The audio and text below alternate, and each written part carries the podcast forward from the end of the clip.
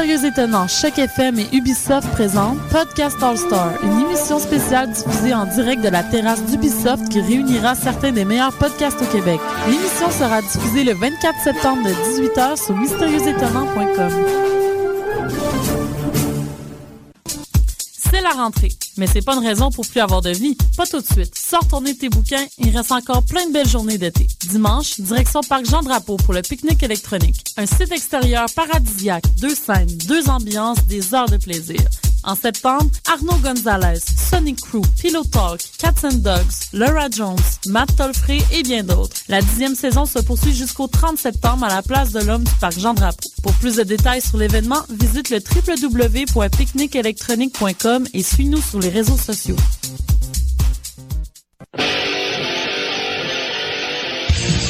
Organiser un show, une soirée DJ ou même une soirée d'humour? La Coop Catacombe, c'est la place idéale pour étonner ton événement. Les Catacombes vous offrent une salle de spectacle de 325 places équipée d'un tout nouveau système de son qui garoche. Nous avons aussi une superbe terrasse de 77 places pour y tenir vos 5 à 7. La coopérative de travail Les Catacombes est située au 1635 Boulevard Saint-Laurent à deux pas de Lucam. Pour plus d'informations, visitez la page Facebook Coop Catacombes.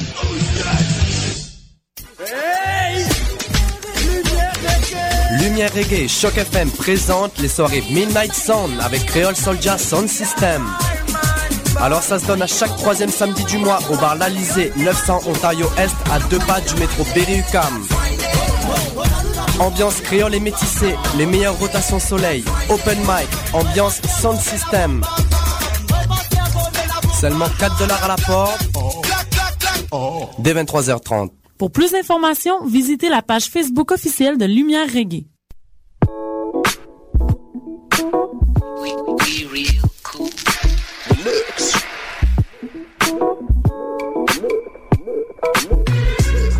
Vous écoutez Choc FM, l'alternative urbaine.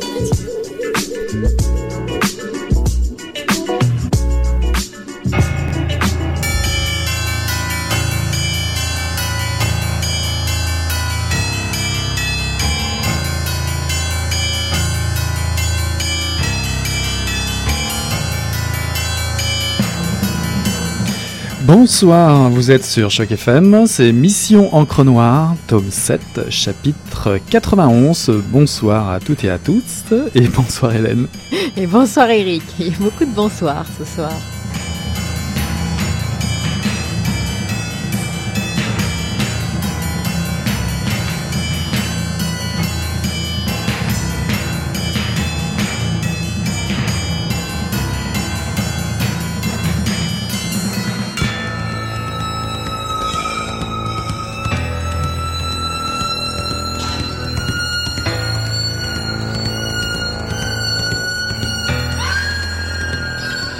Adorait parler de Montréal où elle avait passé son enfance. Ses parents l'avaient emmenée avec eux à Brooklyn quand elle avait 9 ans, mais elle se considérait encore comme une sorte d'expatriée et prenait un énorme plaisir à prononcer son prénom à la française. Ça m'intéresse, dit Ellie. J'envisage d'aller là-bas. Thomas lui lança un regard excédé. Ne fais pas ça. Pourquoi pas s'enquit Geneviève, qui n'était pas au courant de la carte postale. Parce qu'il y fait un froid de gueux, répondit Thomas sans quitter des yeux le visage d'Élie. C'est tout ce qu'on a besoin de savoir sur cette ville. Tu serais dingue d'aller là-bas en cette saison. Ça m'étonnerait que toi, tu y aies mis les pieds. Elle était toujours prête à bondir sur une occasion de se disputer avec quelqu'un, surtout avec Thomas. Oui, tu devrais y aller, reprit-elle en s'adressant à Élie. C'est une ville dont la langue est probablement condamnée. Les Québécois parlent le français avec un accent franchement bizarre, tellement ancien que les vrais Français n'y comprennent rien. C'est une espèce de forteresse prise d'assaut par une marée montante d'anglais. Pour toi, ce sera en quelque sorte un sujet d'étude. Qu'est-ce que tu entends par forteresse? Imagine un pays situé à proximité de la mer, et imagine que la mer monte. Imagine une forteresse qui se dressait autrefois sur la plage, mais qui est aujourd'hui à moitié submergée, et l'eau qui ne cesse de monter malgré tous les efforts des habitants pour freiner son avancée. Tôt ou tard, sans doute d'ici un siècle, elle passera par-dessus les murailles et engloutira les habitants, mais en attendant, ils colmatent les brèches, font comme si de rien n'était et votent des lois pour lutter contre la marée montante. Je dis que le français c'est la forteresse et l'anglais c'est la mer. Je ne pige pas, maugréa Thomas sans lever les yeux de son journal. Elle est stupide, cette métaphore. Cette métaphore. Moi, je crois comprendre, dit vivement Élie pour tenter d'éviter une nouvelle dispute. Mais Geneviève avait ignoré l'intervention de Thomas. Tu as passé toute ta carrière universitaire à réfléchir aux langues moribondes, à réfléchir aux langues condamnées, à faire du romantisme sans vergogne sur les langues condamnées, à draguer les filles en leur parlant des langues condamnées, à imaginer ce que pourrait être la vie dans le contexte d'une langue condamnée. Tu n'aimerais pas voir ce que ça représente dans la réalité de vivre dans une ville dont la langue est condamnée? Si, j'aimerais bien, même si je ne suis pas sûre que le mot carrière soit exactement ce qui convienne à ma situation. Le froid est vraiment terrible. Polaire, dit-elle. Mais ça en vaut la peine, il n'y a pas d'endroit comparable sur Terre. J'essaie d'y retourner tous les ans. C'est une ville géniale. Après un silence, elle ajouta. Enfin, à condition de parler français. Mm, voilà, c'était un extrait de Dernière nuit à Montréal, un roman de Émilie Saint-Jean de Mandel. C'était un extrait que nous a lu Hélène. Merci Hélène. Alors ce soir, ce soir, c'est une émission spéciale d'une heure. Oui, vous êtes gâtés une heure sur le polar. Puis avec une invitée tout aussi spéciale et spécialiste du polar, Morgane Marvier. Bonsoir Morgane. Bonsoir. Très heureux de te revoir parmi nous parce que nous avons déjà reçu Morgane il y a quelques semaines. Euh, elle nous avait parlé euh, notamment de son blog Carnet Noir et de son métier de libraire. Là, elle va nous parler de ce qui se passe à Saint-Pacôme, la capitale du roman policier et tout ce qui va autour de tout ça. Mais dans un premier temps, nous revenons euh, à notre grande habitude, le commentaire. Hélène, peux-tu nous présenter plus avant ce livre très intrigant, Dernière, Dernière nuit à Montréal, d'Emily St. John Mandel? Alors évidemment, avec un titre euh, comme ça, euh, la curiosité est, aiguisée quand on habite le Québec et Montréal, surtout quand le livre nous vient de l'étranger, euh, écrit par une Canadienne anglaise vivant à New York, et surtout quand c'est un premier roman et qu'il se mérite une traduction dans la foulée d'un certain succès. Alors, alors l'histoire, ça entremêle plusieurs temps et personnages avec des allers-retours dans la chronologie, dans plusieurs lieux sur les routes américaines à New York et Montréal. C'est avant tout l'histoire d'une fillette, Lilia, enlevée à Montréal à sa mère qui en avait la garde à l'âge de 7 ans par son père et qui passe avec lui sa vie sur les routes aux États-Unis, se déplaçant sans cesse de motel en motel. Quelques années plus tard, un détective privé montréalais, euh, obsédé par l'affaire, se met à leur trousse et néglige dans la foulée sa propre fille, Michaela. Plus tard, Lilia, jeune adulte, se pose à Brooklyn en couple avec Ellie, jeune homme un peu perdu dans sa thèse, euh, follement amoureux d'elle. Mais euh, voilà, elle disparaît un matin sans crier gare de nouveau. Il semble qu'elle soit à Montréal et euh, Ellie décide d'en avoir le cœur net et de venir donc à Montréal. Plusieurs des personnages, tous abîmés par la vie, cherchent à savoir et à connaître les bouts et les événements marquants de leur vie ou de celle de leurs proches afin de comprendre leur propre histoire. Et euh, il semble que les autres, évidemment, détiennent toujours des informations qui les aideraient, informations qui ne sont jamais livrées par les personnages sans contrepartie, évidemment. Alors, on, ne dirait pas par, par moment dans ce que je raconte, mais ça reste un thriller et la quête d'une personne qui, qui veut rester volatilisée tout en semant quelques, quelques indices. Donc, euh, c'est du noir. Euh, malgré les scènes de route et de paysages qui défilent euh, aux États-Unis alors qu'on se retrouve en voiture avec les protagonistes, ce n'est pas non plus vraiment un livre sur la route comme on, a l'habitude d'en lire. Tout ça semble riche et passionnant. Alors pourquoi, et c'est là que j'en viens au fait, ai-je une sensation mitigée et cette ambivalence après avoir lu ce livre? Alors il y a plusieurs choses. D'abord, euh, dans l'écriture, euh, euh, c'est à la fois très bien construit, très compliqué, beaucoup de personnages, c'est très riche, comme je disais, mais il y a quand même, je trouve de temps en temps, quelques invraisemblances dans les faits et les temps, même si ça se veut réaliste. Euh, du coup, il y a des petites choses qui m'ont gêné quand même euh, quand je tombais dessus. Il y a quelques longueurs dans la narration et pourtant on est pris dans l'intrigue. On a vraiment envie de savoir. Euh, ça avance vite, ça, ça ne s'attarde pas trop. sauf qu'en fait, au bout d'un moment, des fois, je m'impatientais un petit peu euh, c'est comme si on, me disait toujours, on va vous donner des indices, on sent que ça arrive, et puis hop, ça n'arrive jamais. Alors, je sais bien que c'est le jeu de ce, type de roman, mais à la, fin, des fois, j'étais un petit peu agacée par ces promesses sans cesse repoussées, surtout que je suis restée un peu euh, parfois sur ma faim. Mais en même temps, j'ai toujours eu envie de continuer. Euh, c'est assez enlevant, la lecture va vite. J'ai pas, j'ai jamais eu envie de décrocher. Donc, il y a aussi parfois des, facilités un petit peu de scénario, des choses un peu survolées et des recettes un peu évidentes des dialogues un peu inaboutis ou des, la psychologie des personnages que je comprenais pas toujours vraiment. On voit pas pourquoi euh, finalement euh, ils allaient pas plus loin. Euh, donc, bien qu'on ait l'impression de passer beaucoup de temps avec eux, qu'on les connaisse bien, ça me paraissait pas toujours très clair leur motivation ou leur, leur façon de réagir. bon. Et puis surtout, donc il y a un regard très ambigu sur la ville de Montréal. D'abord sur les questions linguistiques, pour parler euh, très clairement. Oui, dans ton fameux extrait, on a déjà eu encore euh, que l'extrait, euh, ouais. celui-là, il est euh, plutôt sympathique, mais euh, donc, en tout cas, il est dit que quand même à Montréal, on serait assez peu, en tout cas, le livre décrit ça, on serait très peu tolérant. C'est parfois carrément un peu gênant dans la lecture. Je sais pas trop où elle veut en venir, ce qu'elle pense et ce qui sous-tend son discours, mais on sent qu'il y a euh, presque de l'idéologie derrière, un peu de Québec bashing. Ah, ok. Donc, euh, moi, je, je, je- je veux dire, j'accepte totalement l'idée de la fiction, que la ville ne puisse pas plaire, etc. Mais au bout d'un moment, c'était un peu appuyé. Euh, tout ça euh, avec le prétexte aussi de la- des langues mortes. Il semble y avoir une réflexion sur les langues moribondes ou en difficulté, euh, puisque le l'amoureux transi, c'est le cas de le dire, fait sa thèse sur les langues moribondes. Donc, Bah, c'est assez fort quand même. Les, les langues moribondes, c'est pas n'importe quel vocabulaire. Oui, oui, mais finalement, j'ai pas trop compris qu'est-ce qu'elle, qu'est-ce qu'il y avait derrière. Mais alors, est-ce que cet auteur vit à Montréal? Alors, c'est une auteure qui euh, est une Canadienne anglaise et qui est née à Toronto et qui euh, vit, euh, qui a vécu très peu de temps à Montréal visiblement, puis qui est euh, partie habiter à, New York. Alors, euh, en tout cas. Euh, on dirait que la réflexion va pas très loin là-dedans. Puis alors, au-delà de ça, au-delà des, questions de la langue et de ce- l'intolérance, euh, les Montréalais seraient tous intolérants. La ville est laide, il y fait extrêmement froid.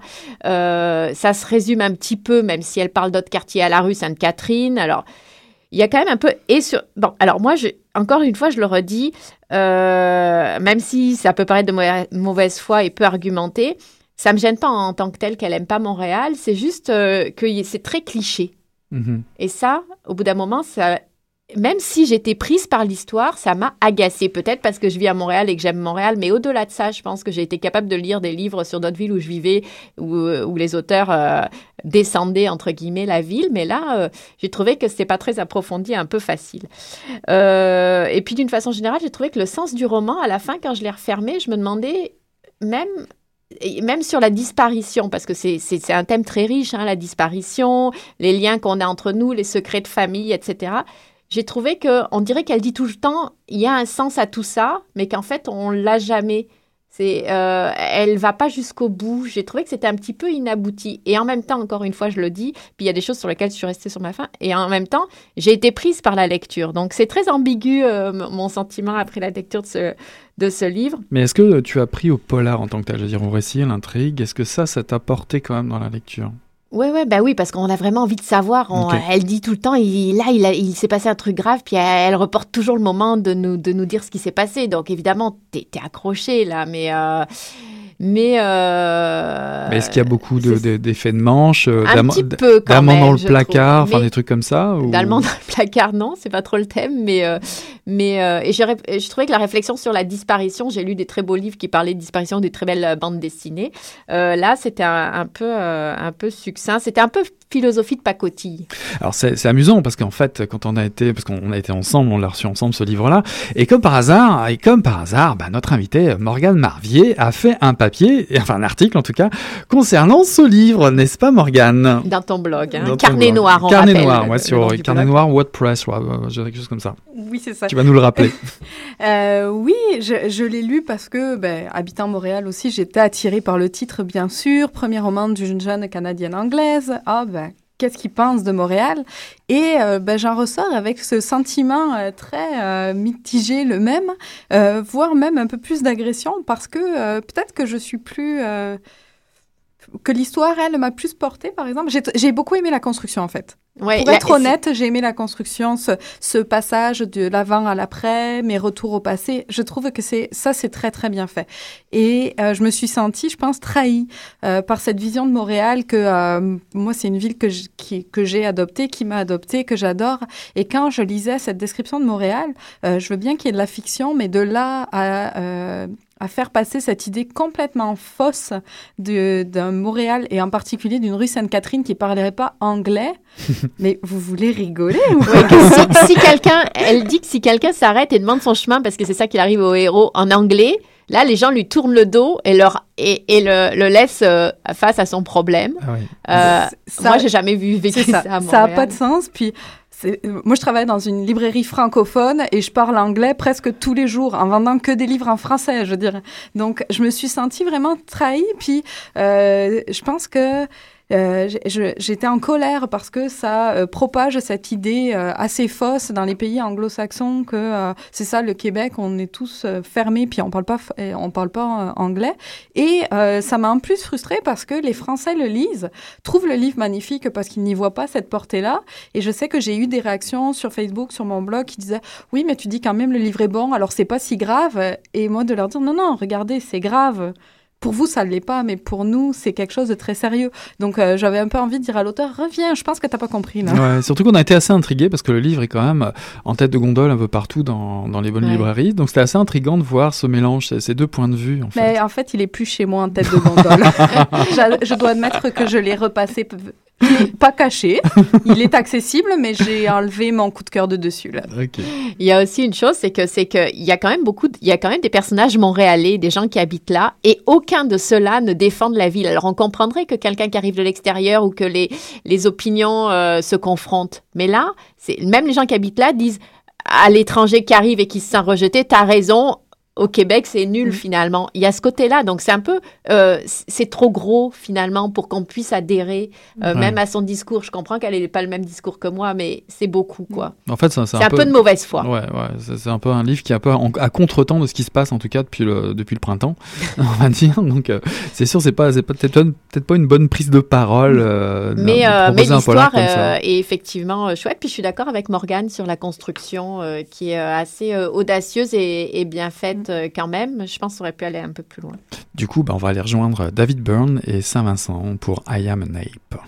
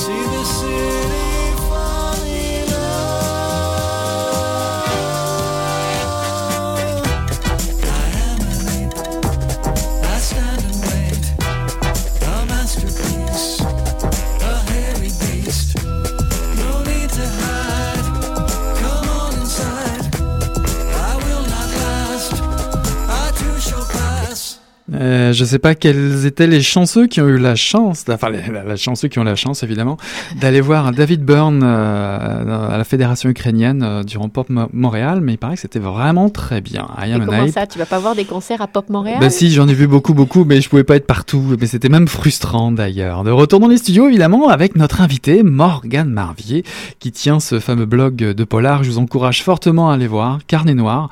Euh, allez faire un tour, c'est vraiment très très intéressant. Et justement nous, on a profité, d'ailleurs, pour avoir notre première grande reporter, la reporter de Mission au Creux Noir, envoyée spéciale au Festival de Saint-Pacôme. Enfin, je dis festival. Est-ce qu'on peut dire festival? Peut-être pas tout à fait. Euh, en fait, Saint-Pacôme, pour situer, ça se trouve euh, dans le bas du fleuve, près de Kamouraska, euh, donc au minimum, j'ai passé un, week-end dans un endroit très très beau. Et romantique. romantique avec le soleil. Euh, c'était euh, cette fin de semaine, hein, je précise. Oui, c'était la fin de semaine dernière. c'était samedi. En fait, c'est principalement samedi. Euh, et Saint-Pacôme, c'est un tout petit village très très charmant, un des euh, plus beaux villages du Québec, je pense, et qui, euh, il y a 11 ans, il y a euh, quelqu'un là-bas, dont j'ai perdu le nom là, mais qui, qui, a eu cette idée un peu folle pour mettre son village sur la map du Québec, de dire on va faire un prix du roman policier québécois. Et euh, ça va faire 11 ans. Et chaque année, euh, il récompense un roman policier québécois paru dans l'année. Et le samedi soir, il y a le gala de remise de prix. Donc, euh, c'est rajouté une table ronde. Donc, le samedi après-midi, on se retrouve à beaucoup de gens du coin, quelques-uns qui font la route depuis Québec et Montréal. Ah, et c'est pas à côté. Non, bah non. Dont toi. dont moi. et on se retrouve pour parler, pour parler polar, le thème de, euh, de cette table ronde de cette année, c'était To flic or not to flic. Euh, pour parler, c'est ça, du thème du flic dans les romans policiers. Euh, pour l'occasion, euh, Eliane Vincent, qui s'occupe beaucoup du prix et qui, anime la table ronde, avait réuni euh, deux auteurs qui étaient aussi finalistes au prix. Donc, c'était Richard Sainte-Marie et François Gravel. Il y avait Jean Petitgros, qui est éditeur chez Alire. Euh, Régent Joncas, qui était là pour apporter la voix du vrai flic puisqu'il est, c'est un ex-policier. Et il y avait. intéressant. Oui, c'est ça. Et il avait le, il y avait le président d'honneur de cette année qui était euh, Michel Dumont, le comédien, euh, qui était, qui est un fan de polar et qui a pu euh, ajouter sa, sa, petite note. Donc c'était assez passionnant. on a pu voir que le flic, le vrai, ressemble pas vraiment au flic fiction. Donc, ce n'est pas un alcoolique. Ils ne sont pas tous divorcés. euh, c'est ça, cette idée non, rien à voir. Ah est-ce que, est que le flic euh, euh, du Québec a pas du tout cette image du flic européen avec le chapeau, euh, l'impair Non? Non, je pense que ben, je pense que les auteurs de romans policiers québécois essayent d'apporter une touche différente, justement. Ils essayent de le rendre, ben, en tout cas, les deux auteurs qui étaient là disaient que eux, ils essayent de rendre leur flic peut-être plus humain, plus réaliste, plus, euh, euh, c'est ça, pas dans le, traditionnel. En même temps, moi, je l'aime bien le traditionnel buveur de Bourbon. euh, mais c'est ça, donc table ronde qui s'est terminée par plein de noms de flics euh, fictionnels, puisque euh, quand Eliane Vincent nous a demandé à nous notre détective flic préféré, ça, ça partait dans tous les sens. On voyait des mains se lever, moi, moi, moi. Ouais, ça, ça, Philippe Marlowe est sorti tout de suite, j'imagine. Euh, non, c'est vrai, il n'est ah. pas sorti. Ah, bah non, c'était plus européen, okay. plus anglais. les Sherlock Holmes, Sherlock Holmes Maigret, okay. Ariol de Nesbo est sorti, bien sûr. Donc, c'est ça, assez, deux heures assez intéressantes. Euh, après ça, ben, bien sûr, on, on passe à table. Puis c'est une région où on mange plutôt bien. Donc les moments forts de Saint-Pacôme, on se rappelle la table ronde, mais surtout mais vu, ouais, mais vu l'hésitation de Morgane, j'ai l'impression qu'il faut vraiment la cuisiner là-dessus. Je pense que c'est le sujet abordé. que s'est-il passé euh, durant le souper? Non, ben c'est ça. Euh, le gala se passe, euh, en plus c'est encore magnifique, ça se passe dans le golfe qui est en hauteur, donc on a vu sur le village, enfin je veux dire on est bien, quoi. Et on mange très, très bien puisqu'on mange local, les produits du coin cuisinés. Donc, euh, euh ça se passe très bien. La salle est décorée façon polar avec son parloir, euh, ses barreaux, fenêtres, en tout cas. Ah, Une petite atmosphère, des panneaux un peu partout. Notre euh, carnet, sur les tables, ils avaient posé des petits carnets, comme des carnets de flics avec des notes sur le programme de la journée. Donc, puis c'est ça, c'est qu'une peut-être 80-90 personnes. Donc, on a tous la chance d'avoir euh, des gens euh, passionnés à table. Moi, j'ai mangé à la table de François Gravel. Je veux dire, il y a pire que manger avec un auteur qui peut vous parler de ce qu'il fait, quoi. Bah oui, bah oui. C'est sûr. Et euh, bien sûr, bon, le, le summum de la soirée, c'est la remise du prix.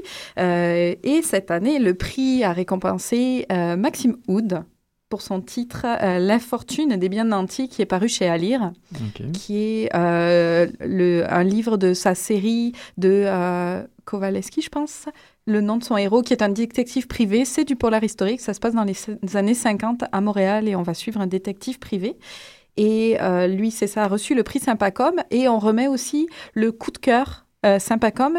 Euh, pour faire la différence, le prix Sympacom est, repris, est remis par un jury de trois personnes euh, qui sont un prof euh, dont j'ai perdu le nom, qui est de Rimouski, Francis Casey, qui travaille pour un ministère à Québec, qui est passionné de polar également, et le gagnant de l'année précédente. Donc cette année, il s'agissait de Martin Michaud, qui avait gagné l'année dernière avec la Chorale du Diable.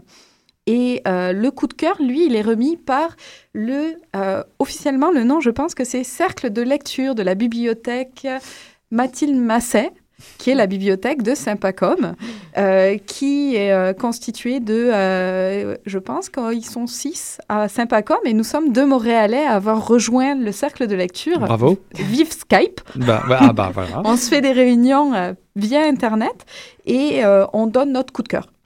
Et le coup de cœur, cette année, il est allé à Richard Sainte-Marie pour son roman L'Inaveu, qui est aussi publié chez Alire. Ok. Euh, le La troisième... maison d'édition. euh, Oui, c'était la fête De à tous les records, C'est c'est ça. ça. Et euh, le troisième finaliste était François Gravel, qui, euh, je dois l'admettre, euh, méritait bien sa place dans les finalistes quand même. Donc, il y avait- combien de finalistes de chaque côté et combien vous avez reçu de, de romans à lire pour arriver à, à- à remettre ces prix? Alors, le, pour le prix, il y a trois finalistes et on remet le prix à la fin de la soirée. Euh, pour le coup de cœur, on n'a pas de finaliste. On choisit notre coup de cœur après lecture euh, de tous les romans. Cette année, il y avait 30 romans. 30 romans. C'est ça. 30 30. romans policiers, tous québécois. Tous québécois. C'est ça la particularité. C'est ça que je trouve passionnant parce que c'est ce qui permet, à mon avis, de, de, de donner un- une voix au polar dans les librairies, dans les, dans, dans les médias, de faire parler du polar québécois. Est-ce que c'est c'est la deuxième année euh, à laquelle tu participes? Oui. Deuxième année. Est-ce qu'il y a déjà une progression en termes de quantité, de nombre de livres proposés? Euh, non, il y en avait un peu plus l'année dernière. Il y a par contre, je trouve, une progression en matière de qualité. Euh, parce que moi, ce que je constate déjà en deux ans, puis un peu plus en cinq ans en librairie au Québec, c'est que il y a de plus en plus de polars publiés quand même. Euh, polars d'ici.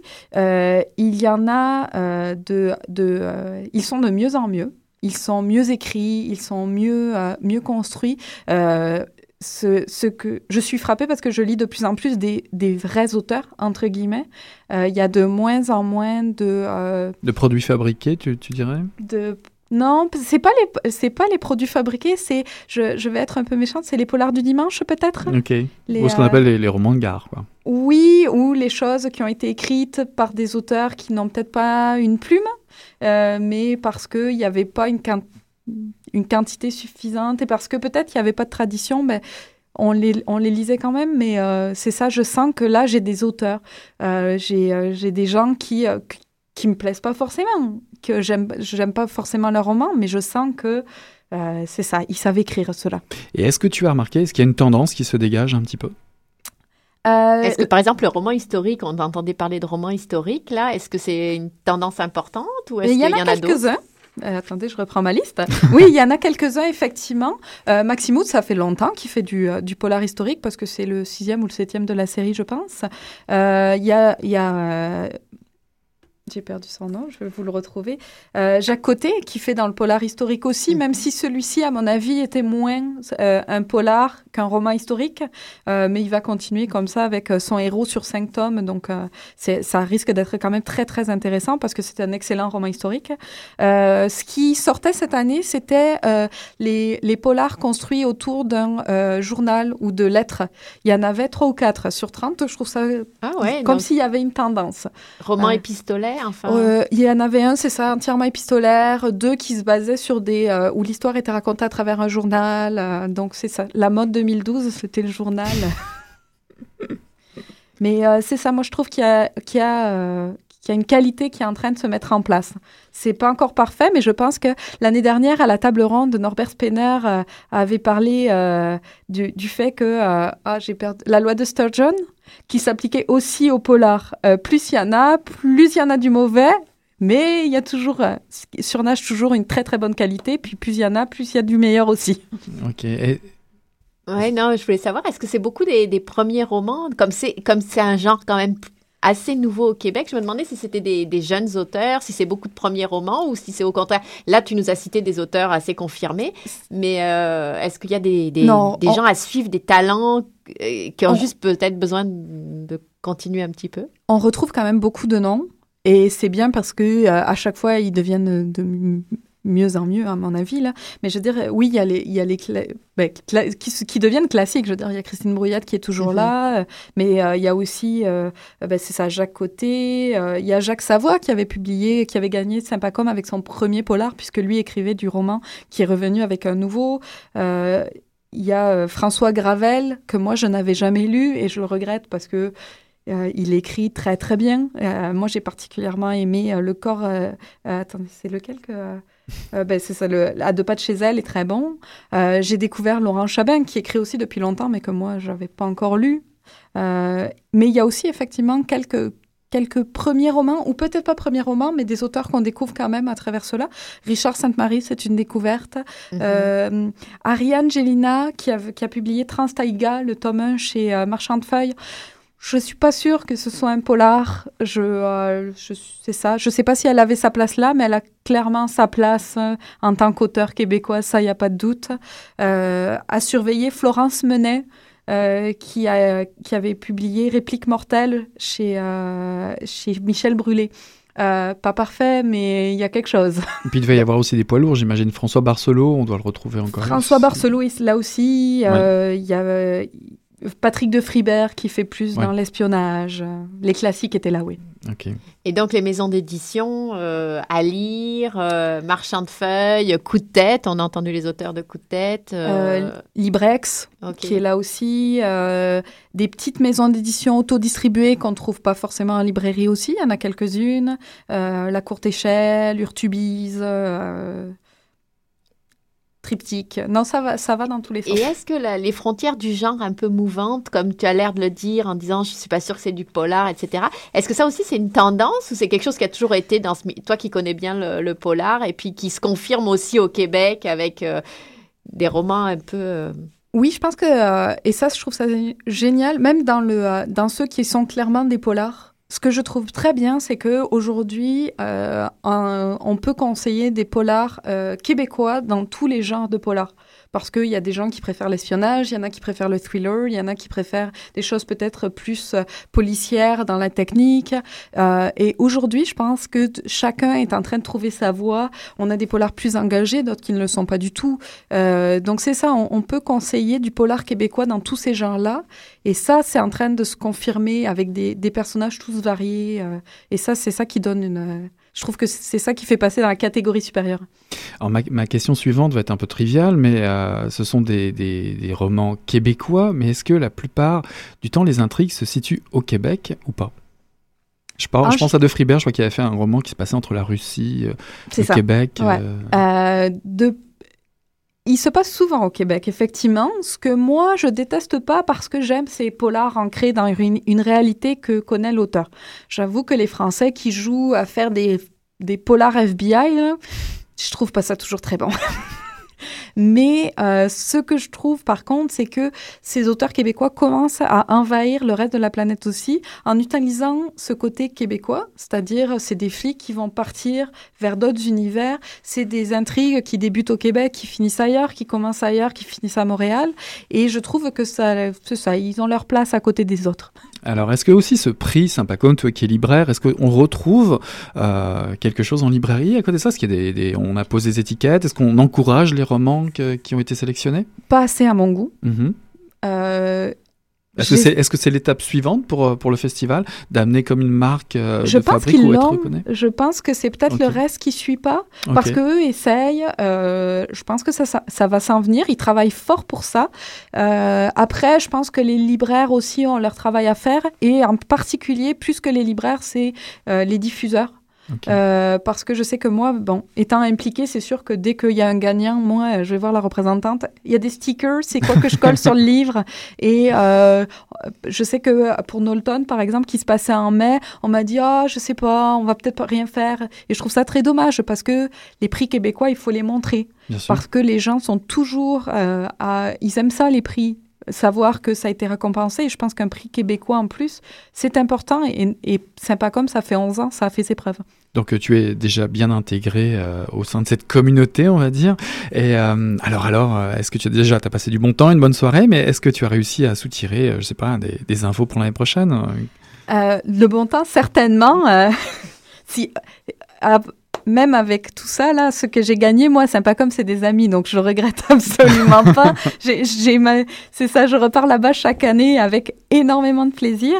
Euh, des euh, choses à savoir, je pense que Richard Sainte-Marie nous prépare quelque chose. Il a en tout cas promis qu'il reviendrait. Euh, François Gravel aussi, son héroïne euh, Chloé Perrault, ben, elle va vivre d'autres aventures. Euh, je sais que euh, Maximoud aussi prépare quelque chose, ça s'en vient. Et euh, je, je suis sûre qu'il va s'en venir plein de choses. C'est- Je pense que 2013, hein, ça va être intéressant. Alors, On commence déjà à avoir faim. avant- avant Moi, je me demandais euh, si, euh, parce que Saint- Saint-Pacôme, euh, c'est la capitale du roman policier. Alors, c'est la capitale euh, au Québec, euh, en Amérique du Nord, dans Je- le monde. Je pense qu'il s'était proclamé, autoproclamé capitale internationale, voire euh, planétaire du roman policier. Quitte à le faire, autant y aller gros. Je d'accord. Intergalactique. En tout cas, merci Morgane d'avoir été notre reporter spécial à Saint-Pacôme, qui, n'a- qui pourquoi pas, on appellera d'autres, hein, pourquoi pas, on va peut-être créer d'autres festivals, puis on va peut-être t'envoyer sur la route finalement. hein. on t'en a pas encore Ah, parlé. Moi, je attends, repars. elle reste avec nous. Hein, Pour le moment, tu restes avec nous. En attendant, je vous propose euh, une petite pause musicale. On retrouve, ah tiens, Bernard Adamus, Les chemins du doute.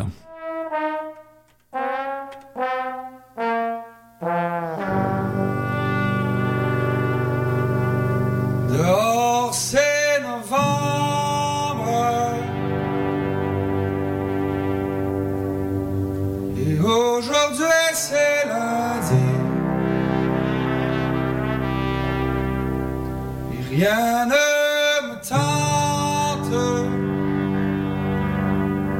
Perds mon temps dans mon lit La cafetière qui recoule Je vais un peu seul dans mon moule. Rien ne me dérange, puis tout me saoule. Mais donne-tu tout ce que tu désires, il te fait sourire avant de faire jouer. Puis quand il prend ton corps de femme, il te fait ça avec ta charme. Il prend-tu vraiment soin de tes seins autant que ma langue, mes deux mains? Les sentiers de la crête font les chemins doute. Et la peur fait des fêtes. Top corner, tes bancoutes. Puis là, tu regardes derrière. Y'a personne avec les mains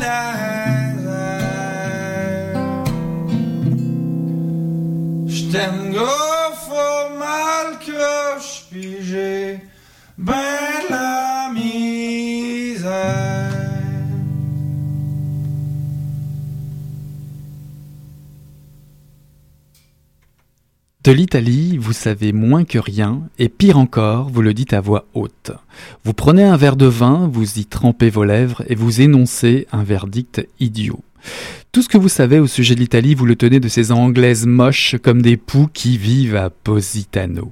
Et puis vous vous dites que vous voulez aller venir, vous voulez venir ici histoire de voir un peu la campagne pour pouvoir rentrer à Londres et vous vanter d'avoir fait ça aussi. Vous auriez été mieux inspiré de vous abstenir, cela vous aurait évité cette engueulade. Bon sang, mais vous ne réfléchissez même pas à ce que vous avez vu, encore moins à ce que les gens vous font. Pas étonnant que Jobling euh, n'ait fait qu'une bouchée de vous, et vous n'êtes même pas honnête en ce qui concerne la situation en Angleterre. Encore que vous ne vous en rendiez même pas compte. Ce que vous faites tous les deux, en réalité, c'est entrer dans le jeu de Jobling, dans l'espoir qu'il vous laissera en paix, vous et votre argent. Et si cela ne suffit pas, plutôt que de perdre votre fric, vous n'hésiterez pas une seconde à lui lécher les bottes. Et ça ne me dérangerait même pas si vous étiez prêt à le reconnaître, parce que parce que ça vaudrait au moins dire que vous avez conscience de la gravité de la situation. Mais non, mais non, mais non, vous ne pouvez pas vous empêcher de raconter des mensonges minables. Comprenez-moi bien, tout ça ne me met pas en colère, ça me déprime. Si vous étiez d'une bêtise incommensurable, ce serait moins grave. Mais ce n'est pas le cas. Vous êtes simplement des spécimens standards de la haute bourgeoisie anglaise, et vous vous êtes couché devant Jobling de la façon dont je vois l'herbe sèche se coucher sous mon tracteur. Alors, c'était un extrait de Quelque chose de pourri au royaume d'Angleterre de Robin Cook. C'est un livre paru en 70, en 1970 euh, en anglais et traduit en 2003 euh, en français et c'est paru aux éditions euh, Payot Rivage. Donc encore les éditions Rivage ce soir pour une deuxième fois. Alors, euh, dans cette émission, après euh, une nouveauté dans le roman noir, hein, dont on a parlé tout à l'heure, euh, Dernière nuit à Montréal, après une plongée dans le milieu et les institutions du roman noir québécois avec Morgane, il nous fallait bien aller voir du côté des classiques pour être complet. Alors, euh, tu nous as préparé euh, cette chronique et tu nous as, tu vas nous présenter ta trouvaille. Bah, bah trouvaille, trouvaille. Disons que c'est avec impatience que je j'aime et je voulais parler de Robin Cook, puisque dès qu'on me pose la question, mais quel roman, quel polar, par lequel commencer? Bah, J'en sais rien du tout la plupart du temps, mais me vient souvent euh, au bord des lèvres, évidemment, Robin Cook pour cet incroyable roman, comme tu le disais, paru en 1970 en anglais, puis ensuite en français en 2003 chez chez Alors quels sont les personnages de ce livre? C'est un couple d'Anglais pour qui la vie est difficile. Ils sont exilés en Italie puisqu'ils ont fui le gouvernement fasciste qui vient de se mettre en place en Angleterre. Et figurez-vous que l'Écosse et le Pays de Galles ont fait, oui oui, ils ont fait sécession. Rien ne va plus, je vous rappelle que ça a été écrit en 70. Hein. Il y a quelque chose de pourri au royaume d'Angleterre, c'est le titre du roman de Robin Cook. C'est un classique comme on dit, c'est même classique parce que euh, faut le lire, mais aussi c'est classe, on va dire. Ça, je le dis rarement, mais c'est un roman qui est classe. Et moi, je le mets euh, carrément euh, à côté du fameux 1984 de George Orwell et du Crash de J.G. Ballard, n'est-ce pas? C'est quand même pas mal. Donc l'histoire, ben, c'est Magda et Ricardo en italien, mais qui font en anglais Richard Watt et Miss Carson, comme on les appelle désormais Magda et Ricardo dans le roman en Italie. Ils vivent sous le soleil aveuglant de Toscane, à Rocca Maritima, une communauté de montagnards de 1571 âmes à 500 mètres d'altitude. Il s'occupe d'une ferme, il plante de, la vigne qui rapporte de quoi vivre. Richard Watt a été journaliste au départ. Il est venu se réfugier en Italie car il a beaucoup d'ennemis dans son pays d'origine en Angleterre et il est tristement connu pour avoir commis l'irréparable dans une entrevue télévisée avec le futur dictateur. Est-ce que c'est lui, Jobling? C'est lui, Jobling. Parce que je me demandais qui c'était ce Jobling. Bah, Jobling, d'ailleurs, ce roman, il est écrit en 70, donc c'est carrément, euh, on le lit aujourd'hui, si on le lit aujourd'hui, à l'époque, c'était complètement de l'anticipation. Évidemment, euh, puisqu'il aujourd'hui encore, ils sont pas tout à fait encore une dictature. Oui, c'est vrai, non mais euh, l'Écosse va bientôt faire sécession, certes. c'est ça, oui, c'est ce que je, pensais à ça. Mais évidemment, il a, il, a fait cette entrevue télévisée avec euh, le futur dictateur, et évidemment, la future dictature ou la dictature le rattrape. Fort heureusement, ben pour notre intérêt de lecteur, bien entendu. Donc il y a plusieurs moments très poignants dans, le livre, euh, notamment une lettre qui, une lettre qui relate l'état de l'Angleterre. Euh, c'est une lettre qui a été qui est écrite par une, un de ses amis romanciers et qui est particulièrement parlante. Euh, ce, cet ami romancier a fait l'erreur de revenir des États-Unis par curiosité parce qu'il voulait voir à quoi ça ressemblait cette Angleterre sous Jobling et il va se faire déporter dans un camp en Angleterre. Donc c'est un roman sur la résistance, sur l'injustice, sur un système qui annihile le corps et l'esprit, euh, cet esprit qui lâche prise, euh, l'emprisonnement politique, le désespoir placé en l'homme, sa faible force de résistance face à la peur, on retrouve de tout dans ce roman. Alors pour l'atmosphère envoûtante et le rythme de l'écriture, je ferai une comparaison d'ailleurs au cinéma avec The American. Je ne sais pas si vous avez eu l'occasion de, voir ce film. Il a été tourné dans les Abruzzes d'ailleurs et avec George Clooney. Donc ça se passe en Italie avec un, un espèce d'agent spécial. C'est vraiment un très très bon film parce que comme dans Il y a quelque chose de pourri au royaume d'Angleterre, bah, c'est bien écrit et on retrouve cette atmosphère un peu bizarre. Là, on est entre deux, on flotte un peu, où on retrouve les descriptions de la rudesse des lieux, le romantisme sauvage du village forteresse qui plonge quasiment dans la Méditerranée, autant le dire, mais un paysage dangereux, aussi net et sans bavure. Et puis, pour un peu euh, citer l'auteur, aussi net et sans bavure que la terrible morsure de l'aspic, la vipère de Toscane qui est sourde et sur laquelle on peut piler par accident, et qui est euh, quasi mortel dans la minute, hein, c'est ce que dit l'auteur. Bref, une beauté. Moi, je suis allée dans les Abruzzes et j'en suis toujours sortie vivante. Bah oui, je sais, c'est toi qui t'es endormi, donc euh, forcément, il y avait que les vipères qui pouvaient te monter dessus, mais c'est jamais arrivé. Donc, euh...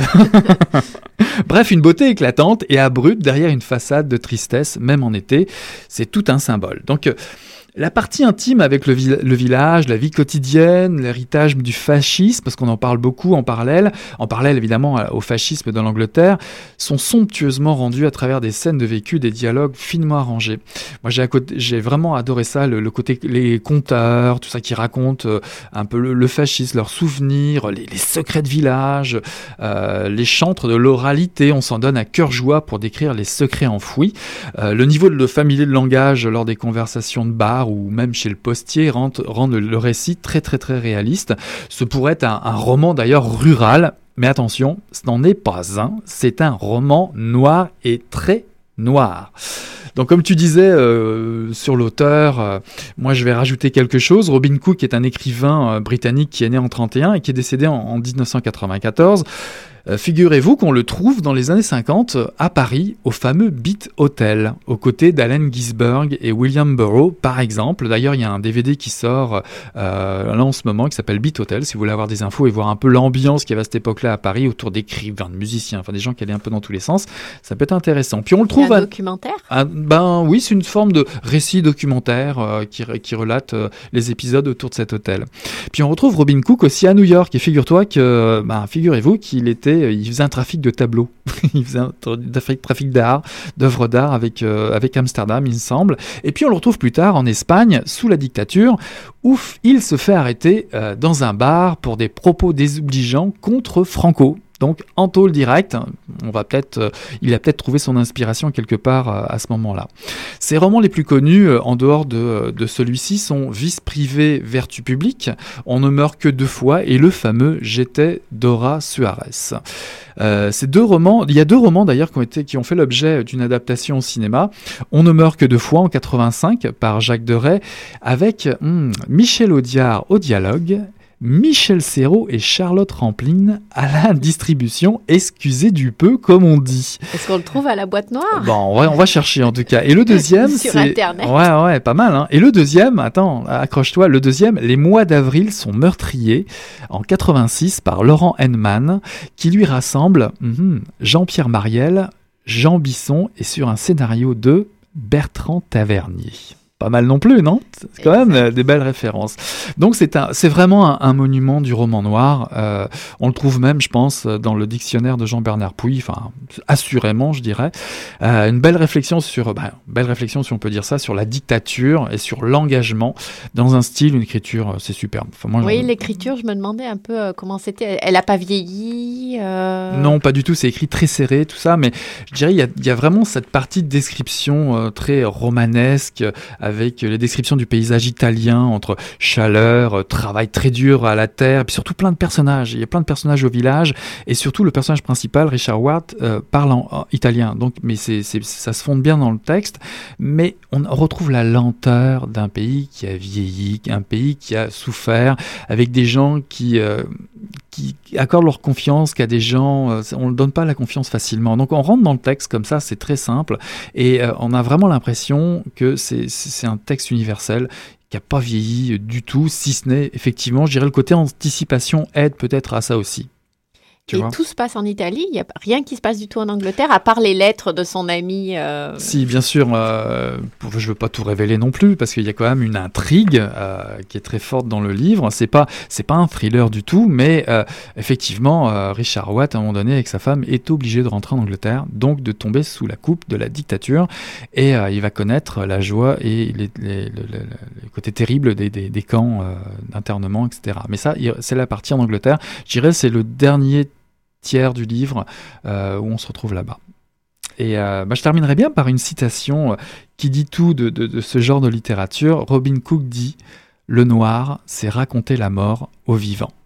Ah, je sais hein. les citations, eh alors celle-là ne pouvait pas t'échapper. finalement, sa vie à lui aussi, c'est un peu un roman, un roman policier ou un roman noir, non bah, Un petit peu, ouais.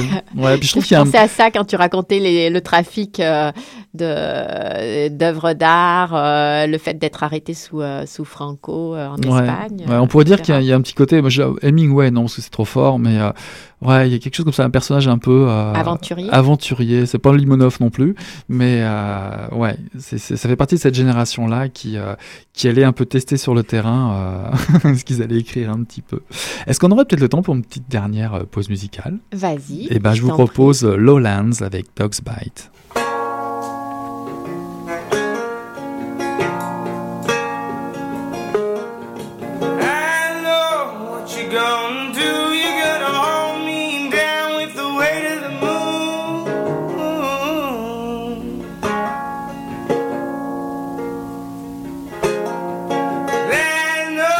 what you gonna say.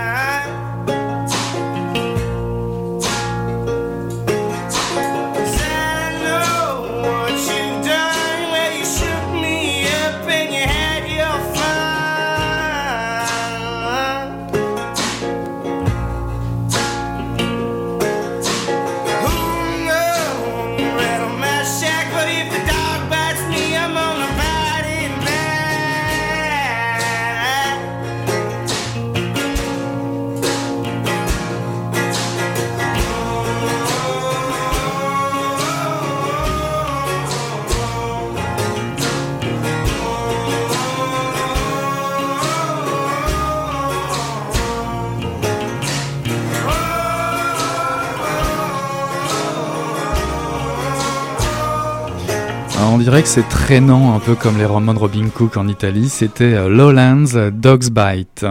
Donc, bah, moi, euh, on est de retour en studio avec Morgane. On a passé un très bon moment avec toi. Puis surtout, on est très content que tu aies fait euh, ce petit voyage à Saint-Paco. Mais puis, il me semble qu'Hélène voulait encore te poser une petite question. Eh ben, moi, je reviens sur Robin Cook. Je voulais savoir si tu connaissais et si tu en avais déjà chroniqué ou lu. Euh, non, à chaque fois que ces noms-là, ils ressortent, j'ai honte.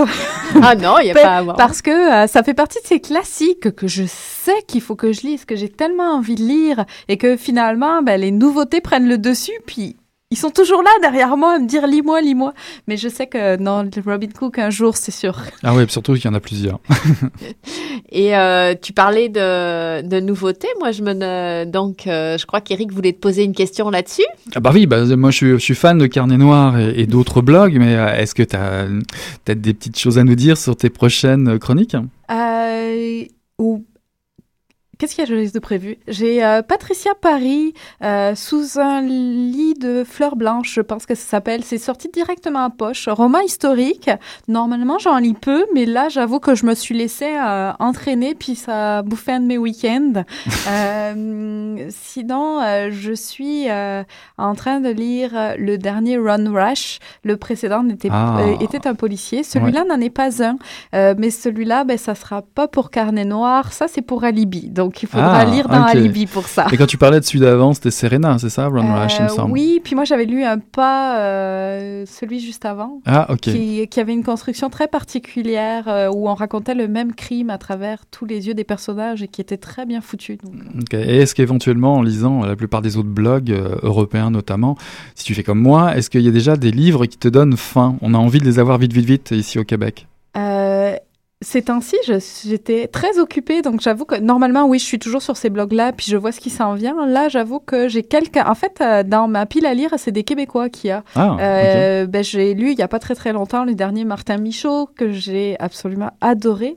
Euh, mais c'est ça, j'avais aimé le précédent. Puis euh, c'est Martin, Mar- c'est ça. Martin Michaud, lisez-le. J'ai le nouveau André Jacques chez Druide qui vient de sortir, nouvelle maison d'édition. Ben, qui, faisait déjà Antidote, mais qui se, fait vraiment comme maison d'édition maintenant. Euh, André Jacques, il en avait sorti trois chez Québec Amérique. Je suis sûre que le quatrième va être bon. Donc celui-là, il est sur ma pile, il m'attend. Euh, donc c'est ça, pas mal québécois ces temps-ci. Et moi, j'ai une dernière question pour euh, revenir à Saint-Pacôme et boucler la boucle. Je voulais savoir, euh, on parlait des, romans, euh, des romans policiers, et euh, je me demandais si il se passait en ville ou à la campagne, parce que Saint-Pacôme, tu nous racontais comme c'était beau sous le soleil la campagne cette année. Ben, le, polar est souvent de ville. Soyons clairs, le polar est citadin. Mais il y en a quelques-uns qui touchent à la campagne. Le dernier Jacques Savoie finit loin vers la Gaspésie là-bas. Voilà, bah une heure, on en vient de passer une heure, hein, c'est déjà fini. bon, On bah écoute, merci beaucoup vite. Morgane, c'est vraiment un plaisir de te recevoir. Et puis je pense qu'il y aura d'autres occasions de te recevoir de toute façon. Je reviens quand vous voulez. Eh ben écoute, euh, déjà on, Merci. re- on- on recommande encore ton, ton blog, Carnet Noir, allez voir, ça vaut vraiment la peine. Et puis ben, on vous souhaite une bonne semaine et puis on vous dit à la semaine prochaine. Salut Hélène, salut Morgane. Salut Eric. Salut.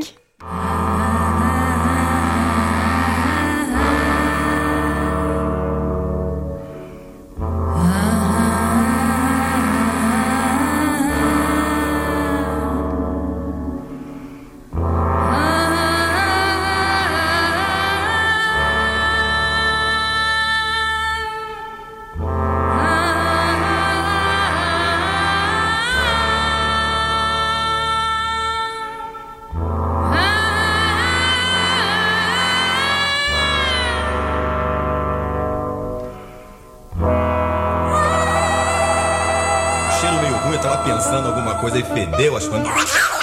Pô, mas o negócio tava bom, bicho. O negócio tava bom, só quando ele tava tão entupido. né? Quem diria, hein? Greta Garbo acabou de irajar, hein? É, mas eu tava falando pra você, né? Depois que eu passei a me sentir, aí o negócio ficou diferente.